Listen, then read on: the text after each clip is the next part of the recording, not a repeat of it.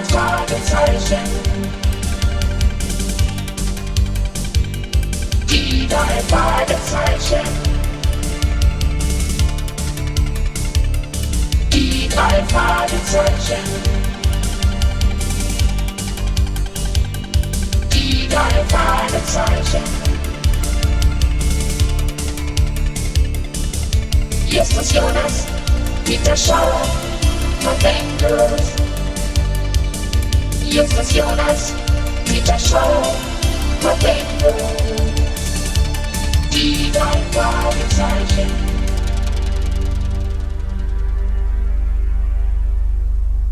Bob erspähte die Beuteltasche aus Plastik als erster. Sie war zur Hälfte im Sand eingegraben, knapp oberhalb der Linie, die das Wasser nach der Flut am Strand von Rocky Beach hinterließ. Was bin ich doch für ein glückhafter Finder. Da hat irgendein kleines Mädchen ihren Spielkram verloren. Seht mal, eine Plastiktasche, durchsichtig, mit grellrosa Kätzchen bedruckt. Da ist eine Menge Krimskrams drin. Sogar ein kleiner Teddybär aus Pelz. Am besten lassen wir das Zeug hier liegen. Die Kleine wird schon merken, dass ihr das fehlt. Bis dahin könnte irgendjemand die Tasche stehlen, Kollegen. Vielleicht können wir die Besitzerin anhand des Inhalts der Tasche identifizieren. Dann lass mal sehen, was alles drin ist, Bob. Ja, ein ganzes Sortiment Kosmetika. Allein vier Lippenstifte. So klein kann die Kleine also nicht sein. Naja, immerhin schmust sie noch mit Teddybären. Seht euch das an. Der Teddybär hat sogar ein echtes Fell. Der ist echt toll. Ja, dies ist ein Buch, das sie sich aus einer Bücherei in Fresno entliehen hat. Hier der Stempel der Bücherei. Ja, und diese Zettel sind Bescheinigungen von Pfandleihen. Dann haben wir immerhin ein Indiz. In jeder Bücherei wird über die Benutzer eine Kartei geführt. Wir brauchen also nur dort anzurufen und uns den Namen geben zu lassen und schon können wir die Tasche der Besitzerin zustellen. Alles klar?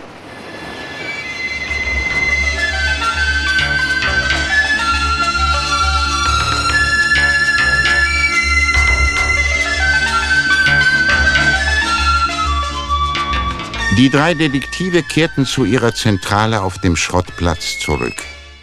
Justus ließ sich von der Auskunft die Telefonnummer der Bücherei in Fresno geben und rief dort an. Obwohl es schon spät war, meldete sich noch jemand in der Ausleihstelle. Leihbücherei Fresno? Guten Tag. Ach bitte, Miss, wir haben eine Tasche mit wertvollem Inhalt gefunden.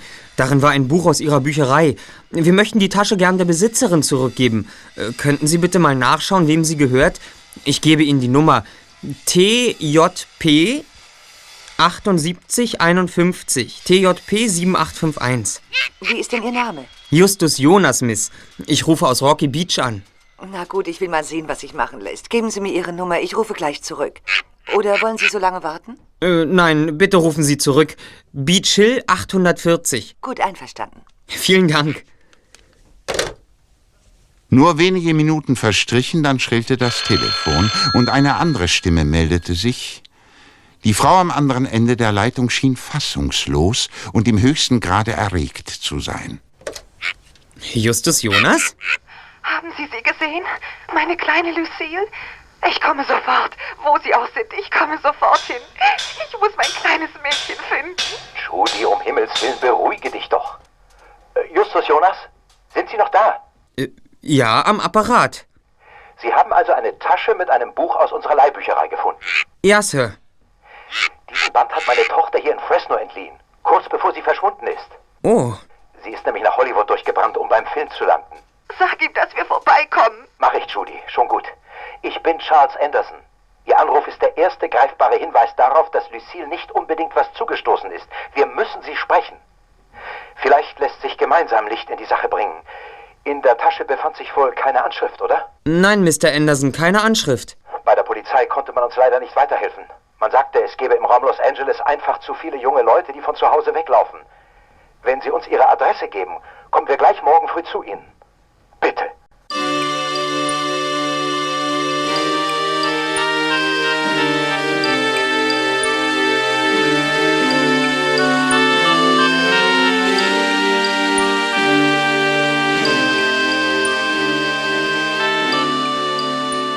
Am nächsten Tag fuhren Justus, Bob und Peter mit Herrn und Frau Anderson doch zu Kommissar Reynolds ins Polizeipräsidium. Ihm legten sie eine Reihe Fotos des verschwundenen Mädchens vor.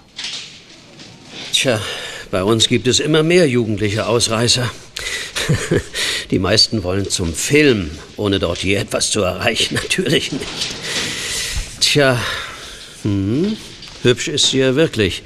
Äh, ach, äh, kann ich eins von den Bildern behalten? Aber bitte. Dankeschön. Wann hatten Sie zum letzten Mal Kontakt mit Ihrer Tochter? Das ist jetzt zwei Monate her. Sie rief bei uns an und sagte, wir sollten uns keine Sorgen machen. Aber sie legte auf, ehe wir richtig miteinander reden konnten. Tja, ich habe mir Ihren Namen und Adresse notiert. Die Fahndung gebe ich gleich durch. Inzwischen können Sie ja auch die Jungen einsetzen, falls Sie es nicht schon tun. Diese drei Jungen hier? Sicher, sie waren sehr hilfsbereit, aber Äh, Sie sind Amateurdetektive. Sie haben eine richtige Detektei und Sie befassen sich mit der Lösung aller möglichen Probleme und Fälle. Äh, manchmal sind Sie mir im Wege und stören mich, aber ich kann nicht leugnen, dass Sie beachtliche Erfolge vorzuweisen haben. Darf ich Ihnen unsere Visitenkarte geben? danke. Hm, die drei Detektive, drei Fragezeichen. Erster Detektiv Justus Jonas, zweiter Detektiv Peter Shaw. Recherchen und Archiv fallen in meine Verantwortung, Sir. Nun, warum sollen wir es nicht versuchen? Bisher hat ja noch niemand etwas herausgefunden. Vielleicht schafft ihr es ja. Und wie geht es nun weiter? Äh, Fahren Sie zurück nach Fresno und bleiben Sie beim Telefon. Ihre Tochter ruft gleich an. Äh, Sollten wir etwas erfahren, verständigen wir Sie sofort. Arme Lucille. Und wenn wir sie nun nie wiedersehen?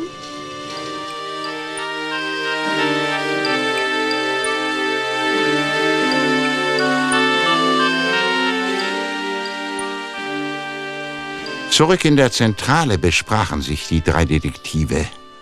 Sie mussten sich darüber einig werden, welche Schritte sie unternehmen wollten, um Lucille Anderson zu finden. Kritisch musterte Bob die Fotos des Mädchens, die er auf dem Schreibtisch ausgebreitet hatte. Leute, hättet ihr das für möglich gehalten? Kommissar Reynolds hat uns ja geradezu empfohlen. Ist ja nicht zu fassen. Das war ja schon fantastisch. Aber wo setzen wir nun an? Wie wäre es denn in den Pfandhäusern? Lucille ist offenbar knapp bei Kasse. Um in den Leihhäusern Geld zu bekommen, muss man ein wertvolles Pfand hinterlegen und außerdem den Namen mit voller Adresse angeben. ja, was wollen wir mehr? Dann ist unser Fall ja schon so gut wie gelöst. Wenn erstens die Pfandscheine Lucille gehören und wenn sie zweitens ihre Adresse richtig angegeben hat. Die Belege stammen alle aus dem Bereich Hollywood. Kenneth muss heute Abend dorthin fahren. Er kann uns mitnehmen.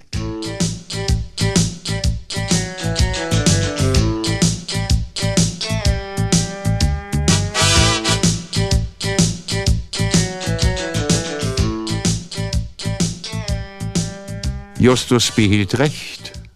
Skepsis war angebracht.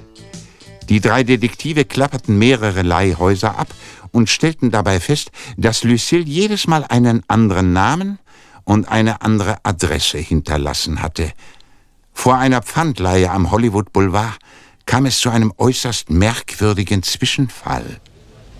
Die drei Detektive wollten das Leihhaus gerade betreten, als ihnen eine grässliche Gestalt entgegenstürmte. Hey, was ist das? Kannst du nicht aufpassen?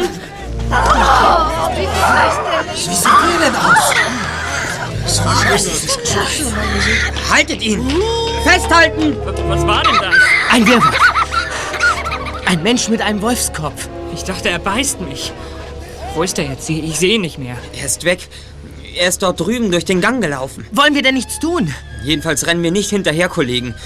Das ist nicht unsere Aufgabe. Fragen wir lieber den Pfandleiher, was hier los war.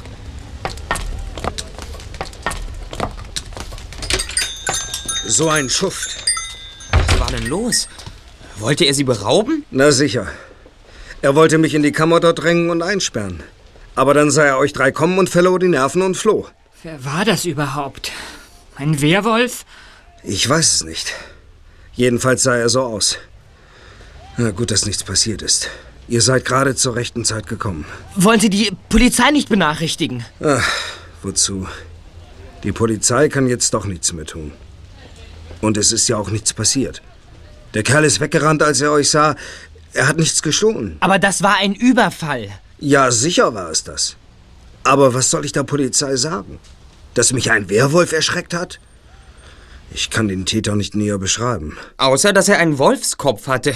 Richtig, aber das war eine Maske. Die hat der Kerl längst abgenommen. Wenn er jetzt hier ohne Maske hereinkäme, würde ich ihn nicht als Täter identifizieren können. Ich könnte der Polizei nicht helfen, also lassen wir es. Ja, da haben Sie nun auch wieder recht. Ich, mehr könnte ich auch nicht sagen. Ich muss nur immer an diesen grässlichen Kopf denken. Ich habe ihn sogar für echt gehalten. So, nun aber zu euch. Was kann ich für euch tun? Wir suchen ein Mädchen, das von zu Hause weggelaufen ist. Sie hat ein Pfand bei Ihnen versetzt, um sich ein wenig Geld zu verschaffen. Wir hoffen nun, sie mit Hilfe des Pfandscheins finden zu können. Aha, ich verstehe. Na, dann zeigt mir mal den Schein. Wenn ich euch helfen kann, werde ich es tun.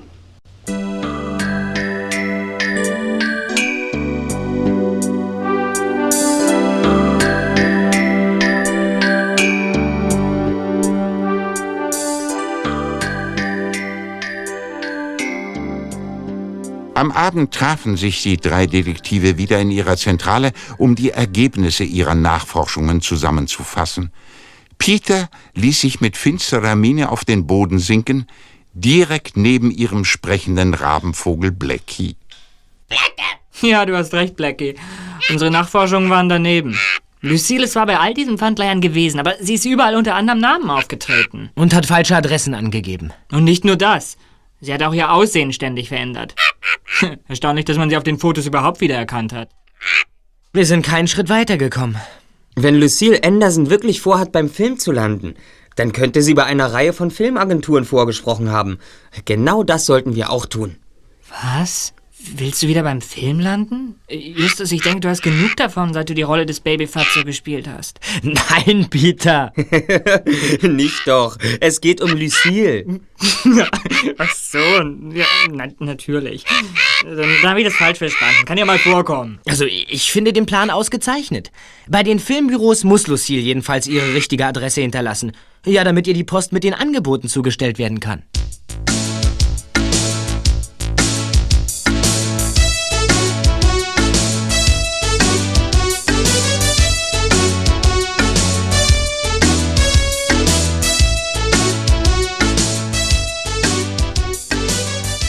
Den ganzen Tag klapperten die drei Detektive die Büros der Filmagenturen von Hollywood ab.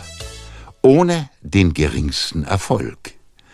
Am Abend setzten sie sich müde in das Lokal Pizza Shack an der Küstenstraße von Rocky Beach. Während sie auf ihre Pizza warteten, beobachteten sie ein junges Mädchen, das an einem Videogerät spielte. Ein Dutzend Jungen und Mädchen standen dabei und feuerten die Spielerin an.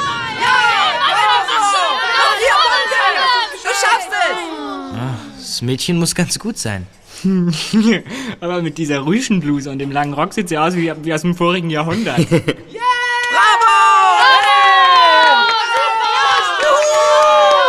Ah, jetzt ist das Spiel vorbei.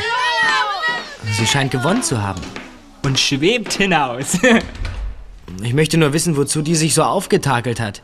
Sah ja aus, als wäre sie direkt von einer Theaterbühne hierher gekommen. So, hier ist eure Pizza. Und gleich kommen die Getränke. Nur noch einen Moment. Danke. Das war sie ja. Sie? Wer? Wen meinst du, Justus? Sie! Lucille Anderson. Ich bin ganz sicher. Moment, die erwische ich noch. Na, das gibt's doch nicht. Wollen wir hinterher? Nein, Justus kommt schon zurück. Na, sie scheint ihm entwischt zu sein. Alles mal herhören. Hallo Leute, hört doch mal. Wir sind auf der Suche nach dem Mädchen, das gerade weggegangen ist. Ach ja? Was ist denn los? Was wollt ihr von ihr? Diese Fotos hier haben wir von Lucille Andersons Eltern. Sie haben uns gebeten, bei der Suche nach ihrer Tochter mitzuhelfen. Sie ist aus Fresno und seit zwei Monaten wird sie zu Hause vermisst. Die heißt aber nicht Anderson. Und Lucille auch nicht. Ach, wahrscheinlich benutzt sie hier einen anderen Namen. Ihre Mutter macht sich fast verrückt vor Sorge. Sie ist aber nicht ausgerissen. Sie wohnt hier in der Gegend. Weißt du das sicher? Äh, kennst du sie schon lange? Ja, eine ganze Weile schon. Na nu, was ist denn los hier? Ist ja so ruhig. Ach, das hat nichts zu bedeuten, Mr. Sears. Die drei Jungen hier sind auf der Suche nach ihrer Freundin und haben ein paar Fragen. Ach so. Also, das Mädchen heißt Ariane Ardis. Sie wohnt im Cheshire Square. Wisst ihr, wo das ist? Da, danke. Wissen wir. Warum sollte Ariane denn ausgerissen sein? Wegen ihrer Eltern? Haben die immer nur mit ihr rumgemotzt oder was? Na, sie möchte zum Film und berühmt werden. Das ist der Hauptgrund.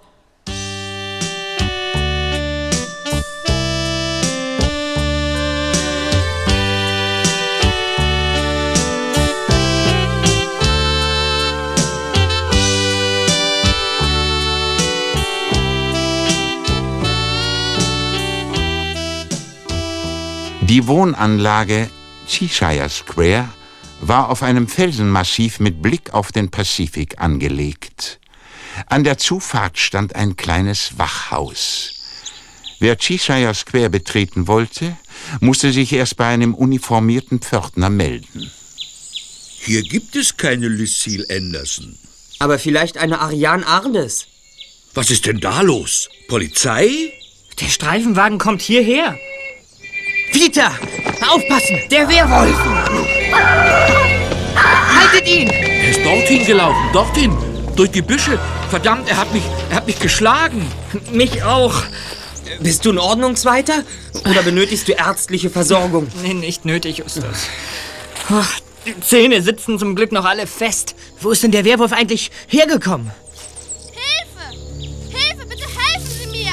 Da, das Mädchen. Es ist überfallen worden. Sie kommt aus dem Haus von Mrs. Fowler. Überfallen worden. Sind Sie verletzt? Nein, nein, der Kerl wollte was stehlen. Ich war im Nebenraum, da hörte ich ihn. Ich habe die Polizei angerufen. Als er die Sirene hörte, ist er weggelaufen. Die Polizisten kommen zurück. Er ist ihnen entwischt. Sind Sie allein? Oder haben Sie Freunde, die bei Ihnen bleiben könnten? Nein, ich habe niemanden. Wir könnten Ihre Mutter anrufen, Lucille. Lucille?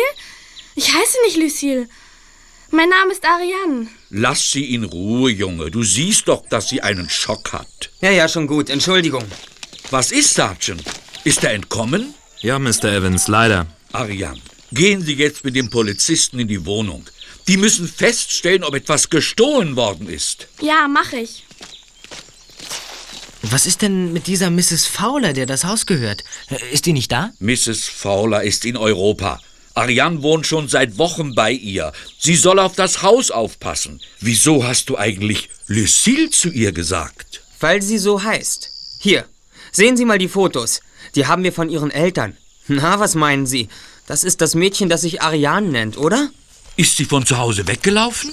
Genau darum geht es. Ach, so ist das. Na gut. Ich habe selbst eine Tochter in ihrem Alter. Ich werde mit ihr reden.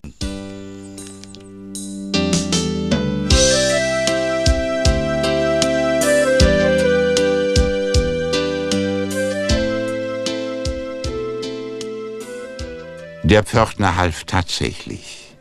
Schon am nächsten Tag rief er bei Justus an und der erste Detektiv eilte zum Cheshire Square. Sichtlich verlegen empfing ihn das Mädchen in der Wohnung von Mrs. Fowler und nur zögernd entwickelte sich das Gespräch. Das Mädchen berichtete, dass es einen kleinen Job in einem Friseursalon angenommen hatte und sich damit über Wasser halten konnte. Larry Evans sagt mir, du hättest dich ganz besorgt um mich erkundigt. Das ist der Pförtner. Hey, Lucille, diese Fotos habe ich von... Wieso nennst du mich so? Ich bin Ariane Nardis. Das hört sich irgendwie unecht an, wie ein Künstlername. Und wenn schon. Wer bist du überhaupt? Ich habe dir doch meine Karte gegeben. Deine Eltern haben mich gebeten, dich zu suchen. Deine Mutter macht sich große Sorgen, sie hat geweint. Und dabei habe ich ihr gesagt, sie soll sich keine Sorgen machen. Vielleicht solltest du wenigstens einmal anrufen, um sie zu beruhigen. Nur einmal, damit sie wissen, dass du noch lebst. So schlimm ist es? Na gut, ich rufe an. Das ist gut.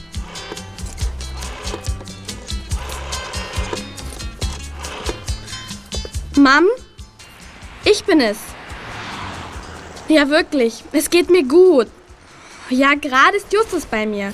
Der Dicke. Ja. Oh, Mom, verdammt nochmal. Ich will aber nicht. Oh, mir geht es prima. Wirklich. Habe ich mich nicht klar genug ausgedrückt?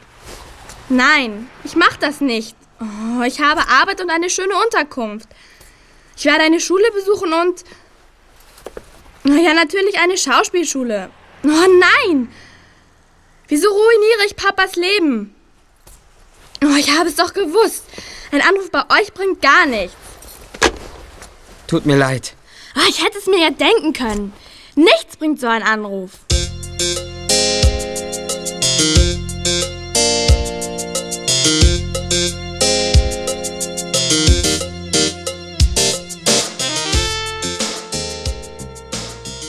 Am nächsten Tag waren Lucilles Eltern da. Zusammen mit Justus fuhren sie zum Cheshire Square. Lucille feierte mit ihren Freunden gerade eine große Party. Doch die war sofort zu Ende, als ihr Vater die brüllende Stereoanlage ausschaltete. Lucilles Freunde stiegen in ihre Autos und fuhren davon. Ihr habt mir meine Party kaputt gemacht. Seht doch. Alle meine Freunde sind weg. Craig hat die Party für mich aufgezogen. Wir wollten den Vertrag feiern. Was für einen Vertrag? Mein Vertrag für Dracula, Mon Amour. Mein erster Film. Ich spiele die Vampirprinzessin. Also jetzt komme ich ganz groß raus. Lieb von euch, dass ihr euch um mich kümmert. Aber mir geht's prächtig. Aber Kind. Oh, da kommt Mr. McLean. Craig McLean. Kommen Sie. Ich möchte Ihnen meine Eltern vorstellen. Gleich als er mich das erste Mal sah, war ihm klar, dass ich die Idealbesetzung für die Vampirprinzessin bin. Arianes Mutter, nein, wie nett. Sie sehen fabelhaft aus, gnädige Frau. Wie Arianes ältere Schwester. Ich bin sehr froh, dass Sie gekommen sind. Allerdings wird es noch ein wenig dauern, bis Arianes Vertrag unterzeichnet werden kann. Ich habe was von Dracula gehört. Dracula mon amour. Ganz recht. Eine Weiterführung des klassischen Dracula-Themas. Na, ich sehe, Sie wollen noch mit Ihrer Tochter sprechen. Ich habe einen Termin mit meinem Partner, Henry Morell. Rufen Sie mich doch bitte an, wenn Sie noch Fragen haben, ja? Das werde ich ganz sicher tun. Henry und ich führen ein recht ländliches Dasein. Wir wohnen in den Bergen, ziemlich abgelegen. Das Haus hat früher Cecil B. DeMille gehört. Stellen Sie sich vor, morgens weckt uns das Blöken der Schafe. Telefon haben wir da oben nicht, aber meine Sekretärin kann mich jederzeit verständigen. Sollte ich feststellen, dass da irgendetwas faul ist, bringe ich Sie hinter Gitter. Daddy! Oh, dafür habe ich vollstes Verständnis. Als Vater ist man nun mal besorgt. Ich wünsche Ihnen noch einen schönen Tag. Na, du warst unmöglich, Daddy. Justus, ihr drei Detektive habt euch bei der Suche nach Lucille so geschickt angestellt. Ihr müsstet doch herausfinden können, ob McLean tatsächlich Filme produziert. Wir können feststellen, ob er in der Filmbranche einen Namen hat. Das wollen wir gerne tun. Macht das. Für mich ist das ein Schwindler. Dracula. Vampirprinzessin. Das ist doch lächerlich.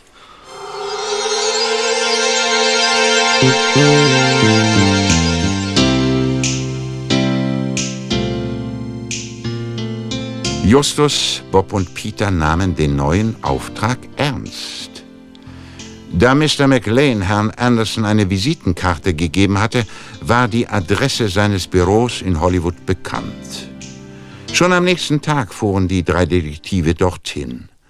Zum ersten Mal seit vielen Wochen stand ihnen wieder Morton mit dem Rolls-Royce zur Verfügung. Sie genossen es, in dem edlen Gefährt chauffiert zu werden. Voller Tatendurst machten sie sich an ihre Arbeit. Erst im Treppenhaus des Bürogebäudes kamen Bob Bedenken. Oh, am liebsten würde ich mich unsichtbar machen. Wenn Lucille Anderson erfährt, dass wir ihrem verehrten Produzenten hinterher spionieren, bekommt sie womöglich einen Wutanfall. Vielleicht sollten wir es uns noch mal überlegen. Na gut. Es bringt uns keinen Vorteil, wenn wir mit drei Mann hoch dort antanzen. Ich gehe allein hin. Bis gleich. Die Dreharbeiten sind gestoppt. Wir brauchen einen Stuntman. Hitchcock lehnt es ab, die gefährlichen Szenen selbst zu machen. Äh, guten Tag. Ja, bitte? Du siehst, ich telefoniere gerade. Äh, ist Mr. McLean zu sprechen? In welcher Angelegenheit denn? Ich bin Mr. McLean gestern Abend begegnet. Bei einem gemeinsamen Bekannten. Mir ist inzwischen die Idee gekommen, dass er in seinem neuen Film Verwendung für mich haben könnte. Verwendung für dich? Ich habe schon früher im Film mitgewirkt. Äh, wenn es in dem Dracula-Film noch eine Rolle für einen jugendlichen Darsteller zu besetzen gibt? Ach, da sind Sie ja, Mr. McLean. Dieser junge Mann behauptet, er hätte Sie gestern irgendwo kennengelernt. Er faselt was von einem Dracula-Film. Dracula? Was soll denn der Unsinn? Sind Sie Mr. McLean? Der Mann, der mir gestern diese Karte gab, sagte mir, ich könnte ihn hier im Büro erreichen. Er gab seinen Namen mit Craig McLean an. Das scheint wohl nicht ganz zu stimmen. Der hat dir eine faustige Lüge aufgetischt. Hat der Bursche dir etwa eine Filmrolle versprochen? Nicht mir, sondern einem jungen Mädchen. Ah, tut mir leid. Ich habe damit nichts zu tun. Ein Schwindler, der irgendwie an meine Visitenkarte gekommen ist. Sag dem Mädchen, sie soll nicht auf jeden reinfallen, der sich Filmproduzent nennt. Mach ich. Wenn dir das Mädchen wichtig ist, sorge dafür, dass sie ganz schnell zur Vernunft kommt und aussteigt. Man weiß nie, was solche Burschen vorhaben. Es kann lebensgefährlich sein, sich mit ihnen einzulassen.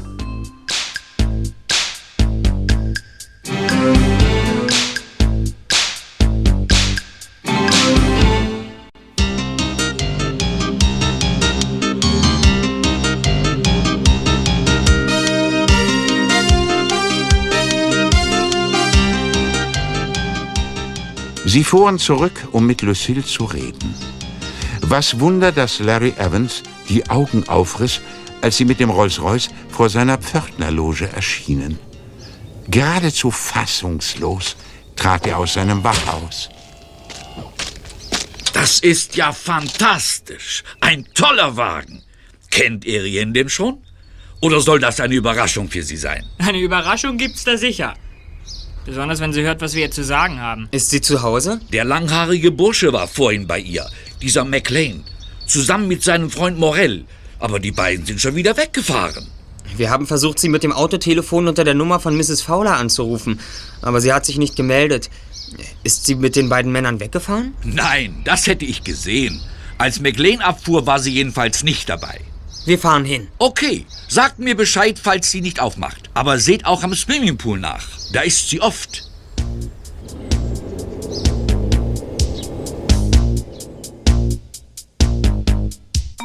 Obwohl sie stürmisch klingelten, öffnete Lucille nicht.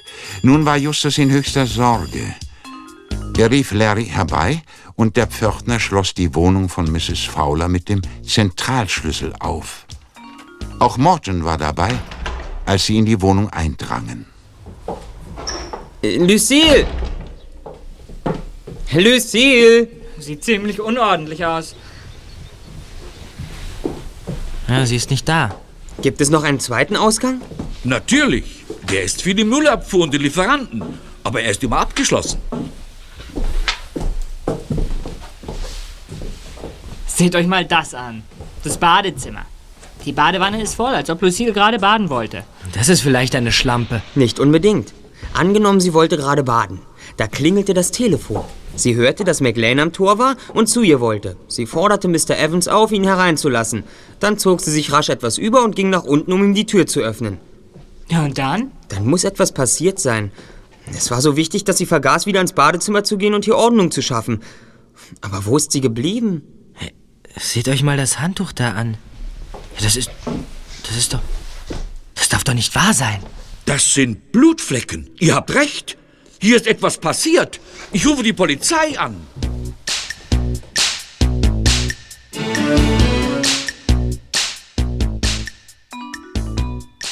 Kriminalhauptkommissar Reynolds kam höchstpersönlich. Er warf einen Blick auf das Durcheinander im Badezimmer, einen sehr düsteren Blick. Dann wandte er sich an Larry Evans. Sie sagten, das Mädchen habe Besuch gehabt. Äh, Mit äh, was für einem Wagen war dieser Besuch denn hier?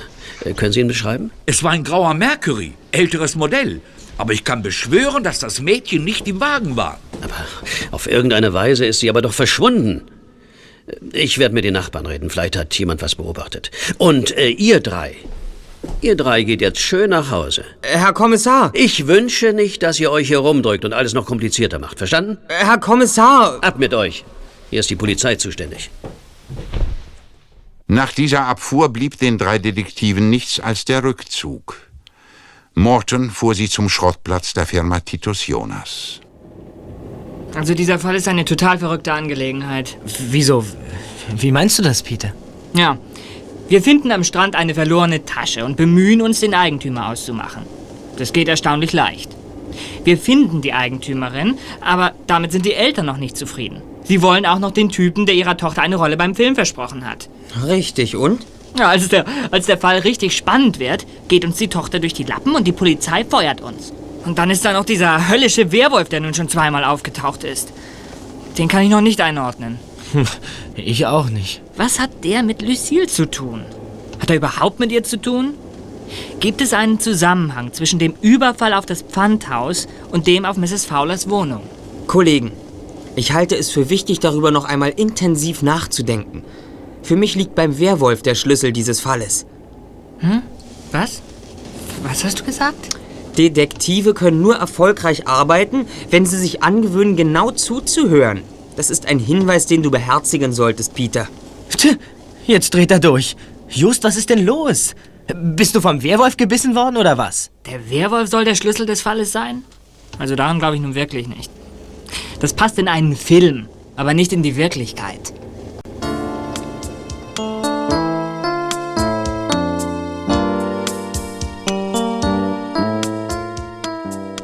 Justus, Peter und Bob mussten noch etwa eine Stunde auf dem Schrottplatz arbeiten. Tante Mathilda bestand darauf. Peter hätte sich gern schon vorher verdrückt, aber das ließ sie nicht zu. Es war schon dunkel, als die drei Freunde sich durch den Geheimgang drängten, um in ihre Zentrale zu gelangen. Ich will nur eben zu Hause anrufen und Bescheid sagen, dass ich gleich komme. Ich muss auch mal telefonieren. Morgen treffen wir uns um... Psst. Was war das? Da ist jemand am Wohnwagen. Aufpassen, Bob! Der Werwolf! Den schnapp ich mir! Ich, ich kann ihn nicht halten! Der entwischt uns! Schon wieder! So ein Ärger! Jetzt ist er weg! Daran war nichts zu deuten. Der Werwolf war abermals unerkannt entkommen. Enttäuscht gingen die drei Detektive zurück. Das dachte ich mir. Lucille's Tasche ist weg. Auch das noch. Dem Werwolf ging es um irgendetwas aus dieser Tasche. Das dürfte jetzt klar sein. Um die Tasche ging es auch bei Lucille's Entführung. Entführung? Hast du wirklich Entführung gesagt? So ist es, Peter. Ich bin nach reiflicher Überlegung zu dem Schluss gekommen, dass McLean und sein Partner Henry Morell Lucille im Auto versteckt und mitgenommen haben. Ja, aber warum sollten sie das getan haben? Das wäre noch zu klären. Vorerst geht es um den Werwolf. Genau. Weshalb ist der so wild auf die Tasche? Geht es um die Quittungen von den Pfandhäusern? Wollte er sich damit holen, was Lucille versetzt hat? Kaum vorstellbar, Peter. Sie hat ja wohl nichts wirklich Wertvolles in die Leihhäuser gebracht. Ja, was wollte der Werwolf dann haben? Etwa das Buch? Nein, den Teddybär. Ja, den Teddybär. Warum denn das, Justus? Ein Spielzeug? Spielzeug? Nein, das ist es nicht. Der Bär ist mit echtem Fell überzogen. Ja, na und? Selbst wenn der Teddybär aus dem, aus dem tollsten Nerzfell der Welt wäre, dann hätte sich der ganze Wirbel nicht gelohnt. Hm. Aber mal angenommen, es wäre etwas in dem Teddybär versteckt. Mann, du hast recht, Just. Das ist es, Schmuck. Schmuck oder Rauschgift. McLean und Morrill wissen, dass Lucille ein Spielzeug-Teddy hat, in dessen Bauch etwas Wertvolles versteckt ist. Ja, aber gefunden haben sie es bisher nicht. Nein, offensichtlich nicht. Deshalb haben sie Lucille mitgenommen. Sie wollen sie in aller Ruhe ausquetschen. Lucille muss ihnen gesagt haben, dass die Tasche mit dem Teddy hier bei uns ist. Und daraufhin ist der Werwolf hierher gekommen und hat sie geholt. Das würde bedeuten, dass sich entweder McLean oder Morell unter der Maske des Werwolfs verbergen. Und sie halten Lucille gefangen, damit sie nicht zur Polizei gehen kann. Wir müssen so schnell wie möglich herausfinden, wie Lucille zu dem Teddy kam. Wenn wir das schaffen, wissen wir, welche Verbindung es zwischen ihm und dem rätselhaften Werwolf gibt. Mhm, hört sich überzeugend an. Blackie, halt doch mal eben deinen Schnabel. Also, wie gehen wir nun aber vor? Wir versuchen es bei Lucilles Eltern. Die sind bestimmt noch nicht abgereist. Vor allem jetzt nicht, wo Lucille verschwunden ist. Ich vermute, dass sie immer noch im Rocky Beach Hotel wohnen.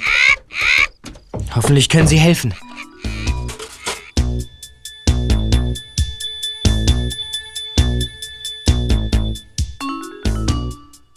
Lucilles Eltern wussten jedoch nichts von einem Teddybären aus echtem Pelz. Daher gingen die drei Detektive noch einmal ins Restaurant Pizza Shack, wo sich Lucille so häufig aufgehalten hatte. Aber auch dort konnte man ihnen nicht weiterhelfen. Nun blieb nur noch eine Möglichkeit, und die war mühsam. Justus, Bob und Peter mussten die Pelzgeschäfte von Hollywood aufsuchen und dort nach einem Teddy mit echtem Pelz fragen. Schon im zweiten Geschäft hatten sie Glück. Teddybären? Ja, ich hatte sonst immer welche. Aber beim letzten Einbruch sind sie alle verschwunden. Bei Ihnen ist eingebrochen worden? Ja, zweimal in der vorigen Woche. Erst hat man die Pelze und auch diese Teddybären mitgehen lassen und dann die Geschäftsbücher und die ganze Korrespondenz. Die Briefe auch? Hey, vergiss die Ecke nicht. Da musst du auch Staub saugen, nicht nur da, wo man es sieht. Ach, ach, ach, ach, es ist schlimm. Man findet heute niemanden mehr, der arbeiten will oder kann. Sein Vorgänger konnte nicht mal Staub saugen. Der Bursche wusste alles über Filme, hatte vom Arbeiten aber keine Ahnung. Ach, Ihr letzter Mitarbeiter war ein Filmfan? Interessierte er sich vielleicht speziell für Horrorfilme? Ja, genau.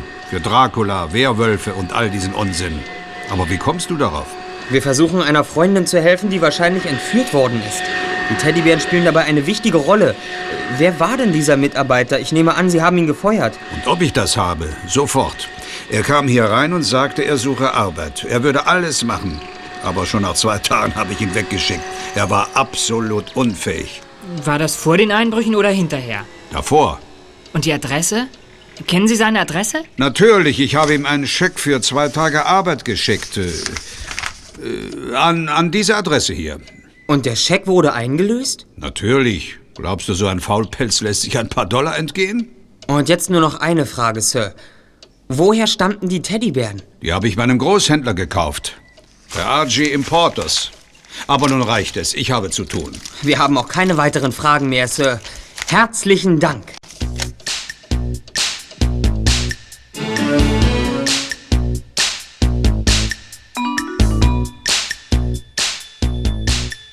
Nach diesem Besuch bei dem Pelzhändler diskutierten die drei Fragezeichen darüber, wohin sie zuerst gehen sollten.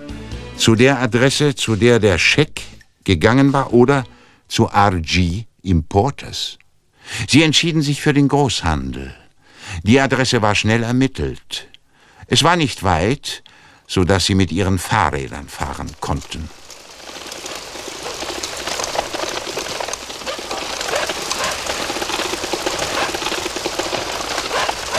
Diesen roten Audi habe ich heute schon dreimal gesehen. Ist das nicht der Audi von Mr. Sears? Sears? Wer, wer ist Mr. Sears? Der Inhaber von der Pizzeria Pizza Shack. Schon vergessen? Du weißt doch, wo wir Lucille zum ersten Mal getroffen haben. Ja, stimmt. Ja, natürlich, Peter, das ist überhaupt wahr. Das war Mr. Sears in dem Wagen. Deshalb kam er mir so bekannt vor. Was der sich hier wohl in der Gegend rumtreibt? Das ist RJ Importers. Ja, und was machen wir jetzt? Willst du sagen, wir möchten einen Teddybär kaufen? Warum nicht? Wir können ja sagen, wir wollen den Teddy als Geschenk für Tante Mathilda. Tante Mathilda? Also, just, das kann ich mir nun wirklich nicht vorstellen. Solange der Importeur Tante Mathilda nicht kennt, kann das prächtig funktionieren. Mal sehen, ob jemand da ist.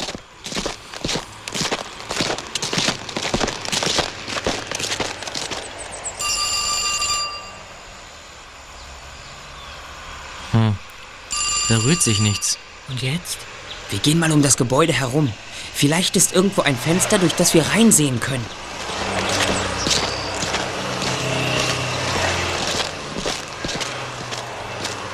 Da ist der Audi wieder. Jetzt habe ich es deutlich gesehen. Am Steuer sitzt Mr. Sears. Leute, habe ich es nicht gesagt? Hier ist eine Feuerleiter und da oben ist ein Fenster. Just sei vorsichtig. Keine Bange. Ich pass schon auf.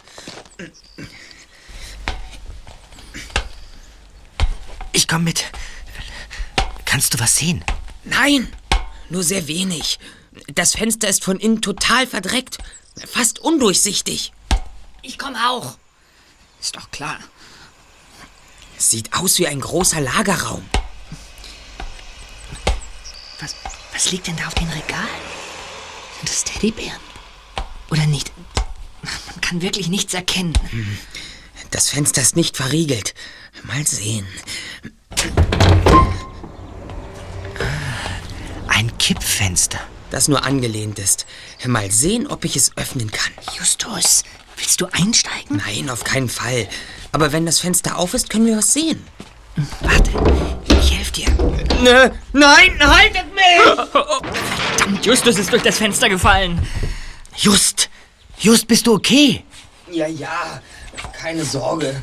Ich habe mir nichts gebrochen. Komm zurück, schnell! Jetzt bin ich hier. Jetzt sehe ich mich um. Justus!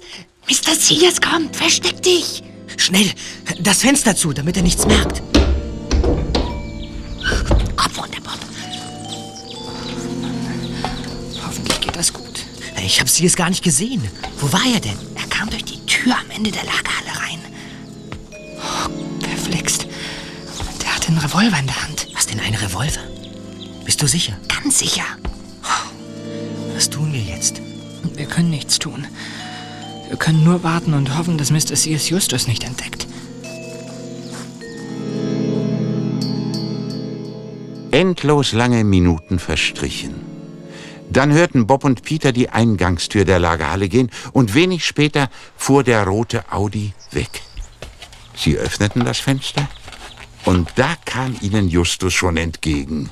Der erste Detektiv hielt einen kleinen Teddybären in der Hand, so einen wie Lucille in ihrer Tasche gehabt hatte. Justus, alles in Ordnung? Alles bestens, Kollegen. Ich konnte mich gerade noch verstecken. Mr. Sears kam herein, packte einige Teddybären ein und verschwand Er wieder. hatte einen Revolver. Ich weiß, aber den hat er bald eingesteckt. Ach, wenn ich doch bloß wüsste, was mit diesem Teddybären los ist und was Mr. Sears damit zu tun hat. Nicht auszudenken, wenn er der große Boss wäre, der hinter allem steht. Überleg doch mal. Da hocken wir in seiner Pizzeria und reden über alles. Ich weiß gar nicht mehr, was wir alles besprochen haben. Ich auch nicht. Ich weiß nur, dass wir nach Lucille gefragt haben. Ja, und dann haben wir unsere Pizza vertilgt. Ja, genau, und dabei haben wir auch über die Tasche und ihren Inhalt gequatscht. Und Sears könnte alles gehört haben. Aber jetzt zu dem Teddy. Eigenartig. Er ist nicht so weich und kuschelig wie die üblichen Spieltiere. Gib mal her. Danke. Hm. Ja, weißt du was? Ich hab's. Ja, das ist ein. Das ist ein kleiner Safe.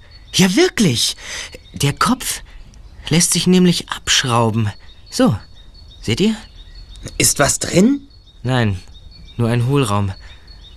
Aber immerhin wissen wir jetzt, was die Jagd auf Lucille's Teddy zu bedeuten hatte. Richtig. In diesem Teddy war etwas versteckt. Es muss sehr wertvoll sein. Aber nun hat der Dieb ja, was er haben wollte. Er hat es aus unserer Zentrale geklaut. Hm, Und wir stehen ganz schön belämmert da und wissen nicht mehr weiter. Wo ist Lucille? Darum geht es doch, oder nicht? Belämmert. Och, oh Mann, Peter, wir sind wirklich belämmert. Was? Craig McLean hat doch gesagt, dass er und sein Freund in den Bergen wohnen und dass sie morgens vom Blöken der Schafe geweckt werden. Ja, und? Das hilft uns auch nicht weiter. Doch, das ist ein ganz entscheidender Hinweis. Wir müssen McLean in den Bergen suchen. Allzu viele Schafe gibt es dort nicht. Wenn wir eine Schafherde finden und ein Haus ist in der Nähe, dann haben wir das Versteck.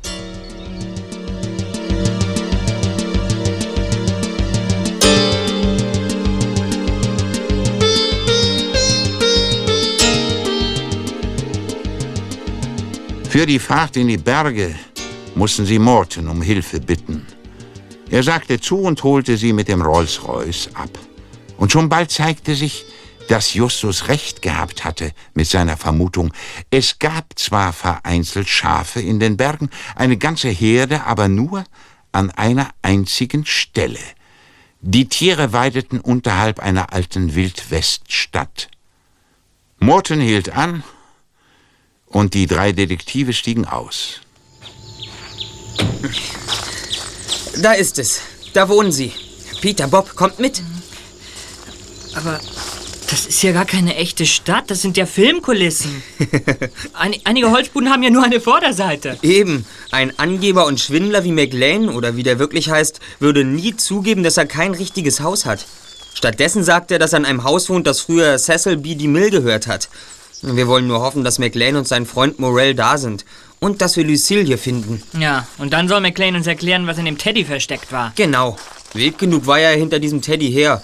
Erst der versuchte Überfall bei dem Pfandleiher, dann der Einbruch im Haus von Mrs. Fowler. Ja, und der Überfall auf uns auf dem Schrottplatz. Und nicht zu vergessen wenigstens ein Einbruch bei dem Pelzhändler. Was, du meinst, das war er auch? Aber klar doch, Peter. Er hat alles versucht, um an diesen Teddy zu kommen. Und da er nicht wusste, in welchem versteckt war, was er suchte, hat er gleich alle Teddys mitgenommen, die er bei dem Pelzhändler finden konnte. Da an der Hütte ist ein Vorhängeschloss. Ob Lucille da eingesperrt ist? Das werden wir gleich wissen. Lucille! Lucille, bist du hier drin? Lucille, ich bin es. Justus Jonas. Bob und Peter sind auch hier. Justus, endlich. Oh, bitte holt mich hier raus. Aber seid vorsichtig. McLean und Moore sind in der Nähe. Ich glaube, die beiden sind verrückt. Wo sind Sie? Drüben im Gemischtwarenladen. Wir brechen die Tür auf. Ja, pass auf. Gleich haben wir es geschafft. Verrückt sind Sie. Sie wollten immer nur mein Handy haben. Sie haben mich in den Kofferraum gesteckt und weggebracht. Sie hatten Angst, dass du die Polizei verständigst. Endlich. Ich bin frei. Und jetzt weg. Schnell weg. McLean und Morell wissen, dass sie wegen Entführung angeklagt werden, wenn wir sie der Polizei ausliefern. Da sind Sie. Sie haben uns gesehen. Sie haben Gewehre. Schnell, zum Auto. Nein, das schaffen wir nicht. Auf den Glockenturm. Los, lauf, auf den Turm. Hier oben sitzen wir in der Falle. Aber Sie können uns nicht folgen.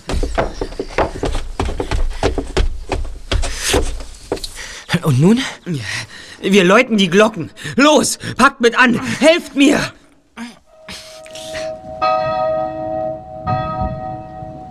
Ja, ja, das ist gut.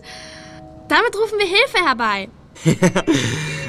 Die ist schon unterwegs. Ja, ich höre die Polizeisirene.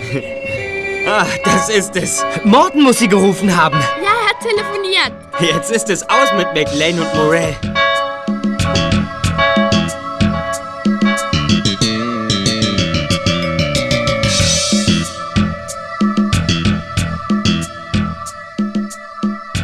Einige Tage später kamen Justus, Bob und Peter zu mir ins Büro, um Bericht zu erstatten.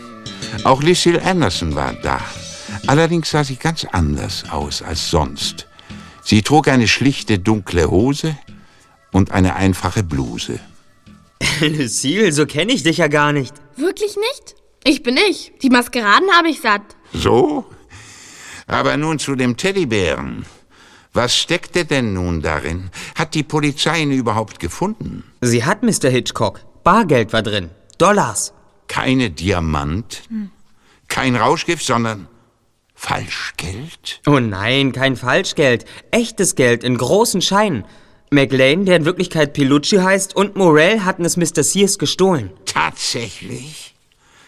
Dann gehörten die drei nicht zusammen? Nein, ganz und gar nicht. McLean und Morell waren Spinner, die unbedingt einen Film drehen wollten. Sie waren hin und wieder als Statisten bei Filmarbeiten dabei gewesen und glaubten nun, es allein schaffen zu können. Ja, nur das Geld fehlte ihnen dazu. Richtig. Da fand McLean zufällig Arbeit im Lagerhaus von Mr. Sears Spielwarenimport.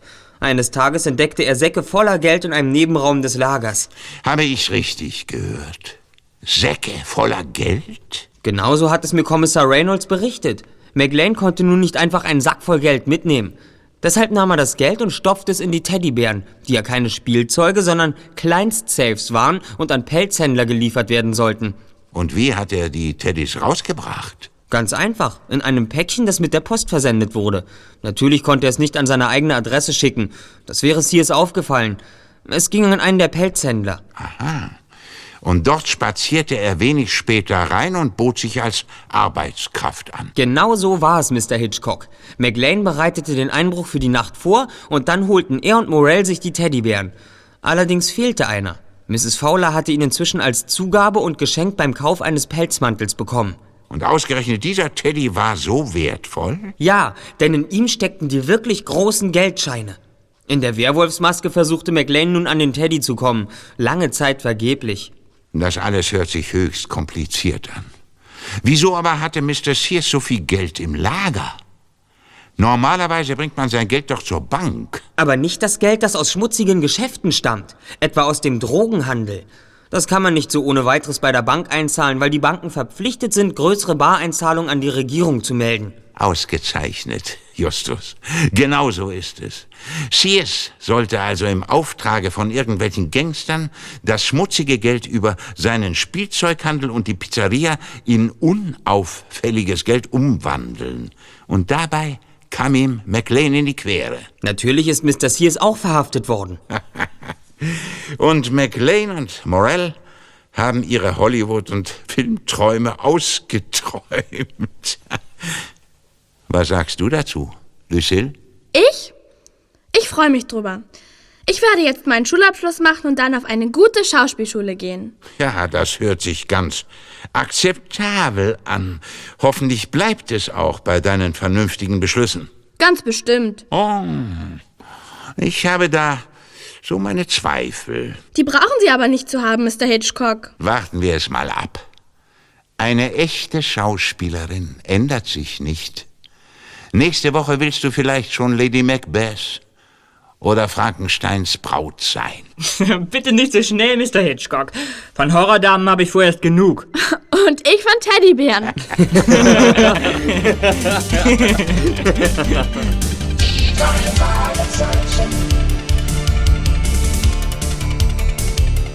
Die